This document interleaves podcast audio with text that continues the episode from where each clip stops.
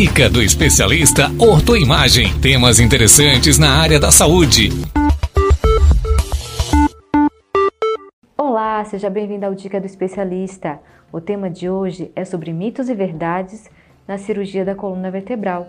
E para falar sobre esse assunto, nós convidamos o médico ortopedista e traumatologista Dr. Felipe Menegas.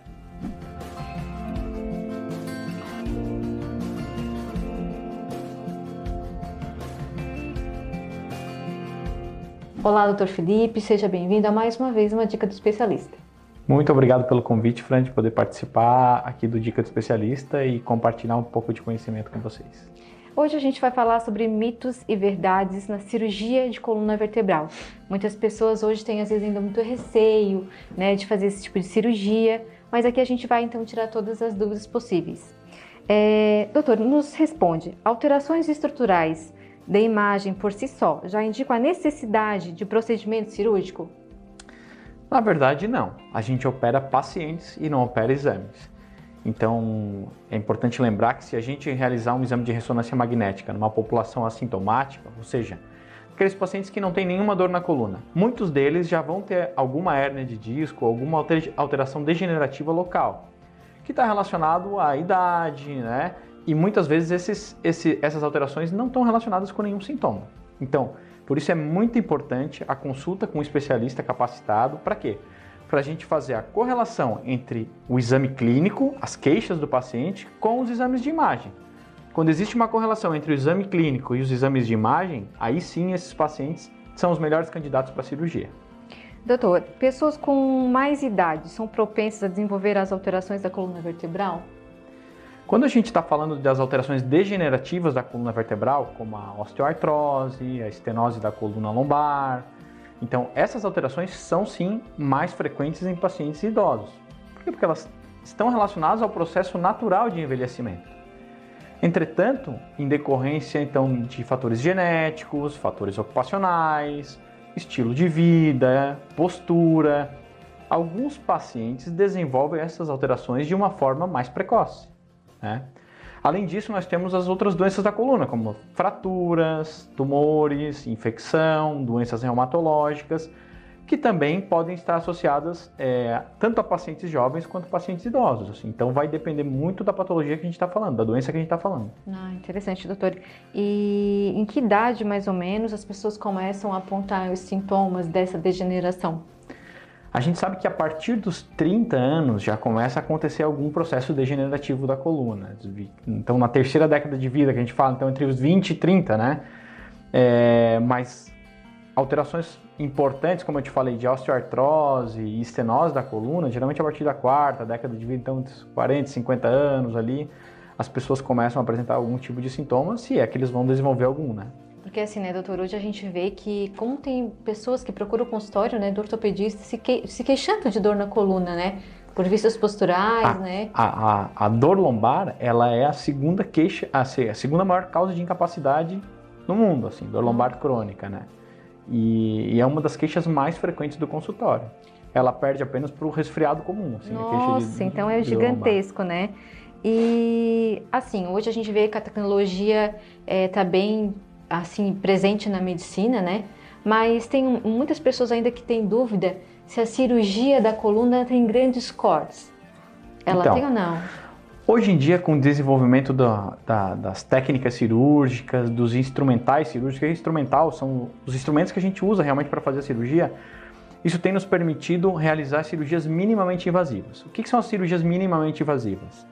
São cirurgias que têm o mesmo objetivo da cirurgia tradicional, ou seja, de abordar a doença do paciente, fazer com que ele fique bem, porém preservando o máximo possível de partes moles, das estruturas que ficam ao redor das estruturas que a gente tem que abordar, ou seja, preservando a biologia do paciente.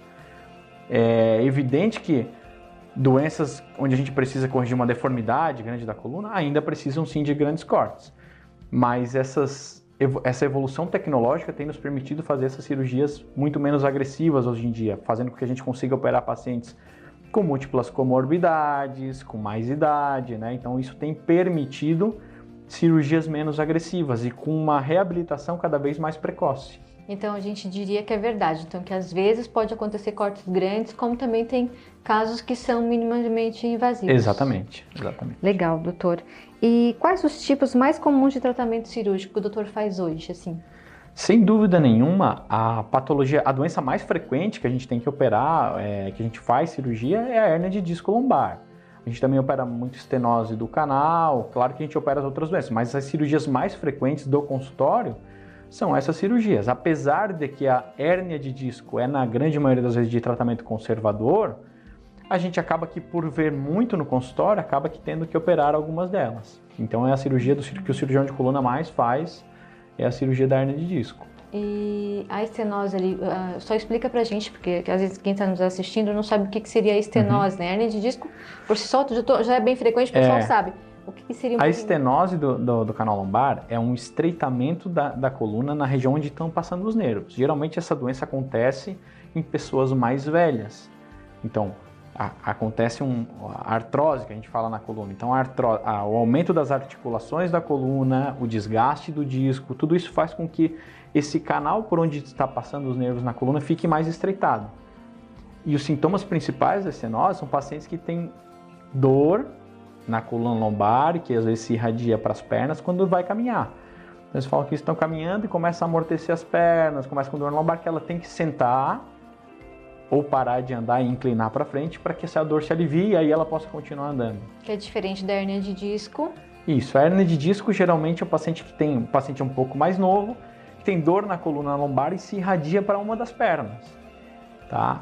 Então ela, ela pode ter dor quando também está caminhando, quando está de pé, é, mas é um sintoma um pouco muito, é um pouco mais agudo assim. Os pacientes começam com dor é, de início um pouco mais agudo do que a estenose, que vem vindo progressivamente no paciente mais idoso. Então é um diagnóstico diferencial sempre. Né? Ah, legal. É só para a gente ter essa clareza, né, doutor?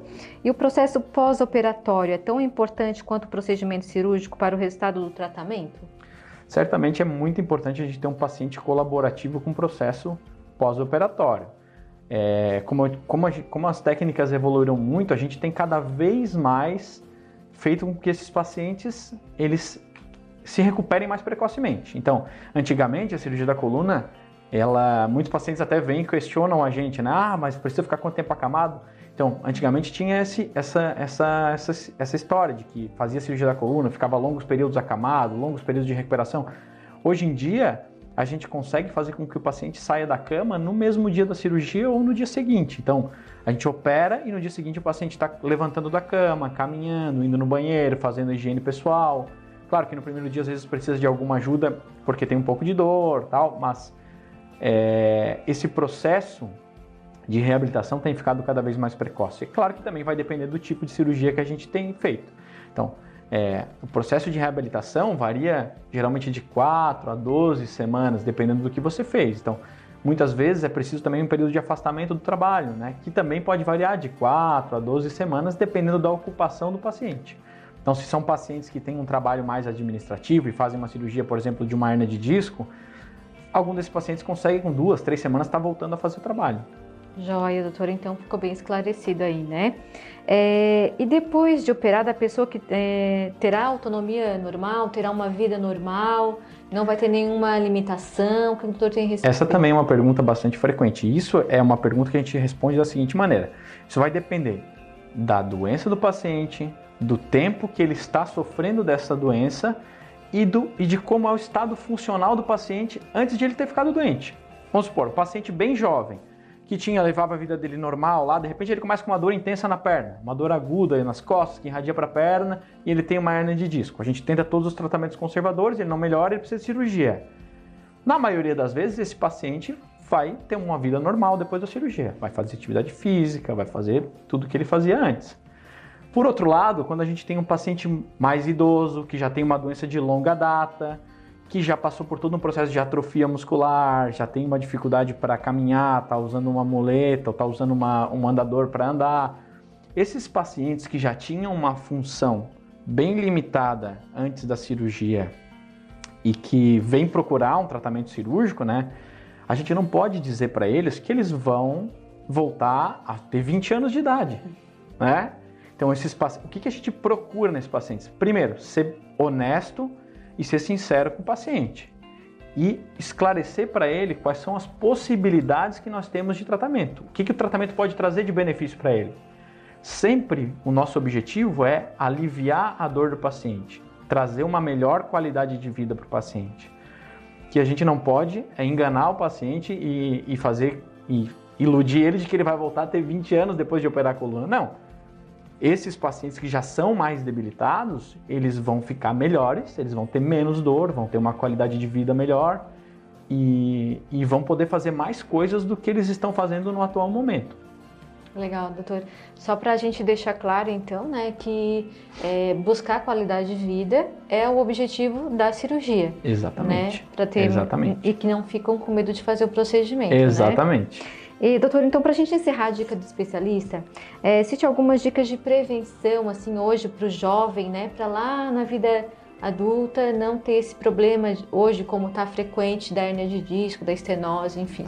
Então, quando a gente fala de prevenção em, em patologias, em doenças degenerativas da coluna, a gente sempre fala de estilo de vida, bom, bons hábitos de vida. Então, praticar atividade física regular, evitar o tabagismo, controle do peso, evitar o estresse, cuidar com a postura. Esses são, é, são orientações gerais que nos ajudam muito a prevenir as doenças degenerativas da coluna. É evidente que tem fatores genéticos aí que estão influenciados, que também vão ser, vão, vão ser levados em conta, né? Mas tendo um, um bom, bom estilo de vida, com bons hábitos, com hábitos saudáveis, é, isso nos ajuda bastante, assim, faz com que a coluna ela, ela se preserve por mais, mais tempo. É que assim, né, doutor, é, talvez seja degenerativo, como o doutor citou, mas se adotar esses hábitos, talvez possa prorrogar, né, é, tardiamente, cada vez mais tarde, ou talvez nem sentir sintomas se estiver tendo esses hábitos saudáveis, né? Exatamente. A genética, como a gente fala, a genética influencia muito. Então, a genética é como se fosse um projetil no revólver. E o estilo de vida, o hábito de vida é o que puxa o gatilho. Então, se a gente cuida bastante do nosso estilo de vida, a, a nossa genética é evidente que vai influenciar, mas a gente consegue aí é, é, fazer com que a nossa coluna tenha um, uma, um menor desgaste e, e, tendo uma boa musculatura também, quando a musculatura está tá em, em, dia, está tá, tá bem fortalecida, ela estabiliza bem os segmentos da coluna e, e faz com que a gente tenha menos dor e tenha menos propensão a desenvolver dor. Legal, doutor. Quero agradecer então a sua participação. Acredito que o conteúdo aí ficou bem rico, bem completo, né? Então as pessoas que têm dor na coluna não fiquem com medo, né, de fazer o procedimento quando há indicação de, de tratamento cirúrgico, que com certeza vai ter mais qualidade de vida, né, doutor? É isso aí. Muito Mais obrigado pelo convite, tá, Fran? E estou sempre disponível aí a hora que precisar de mim, é só chamar. Você ouviu a dica do especialista Ortoimagem. Acompanhe a Ortoimagem nas plataformas digitais.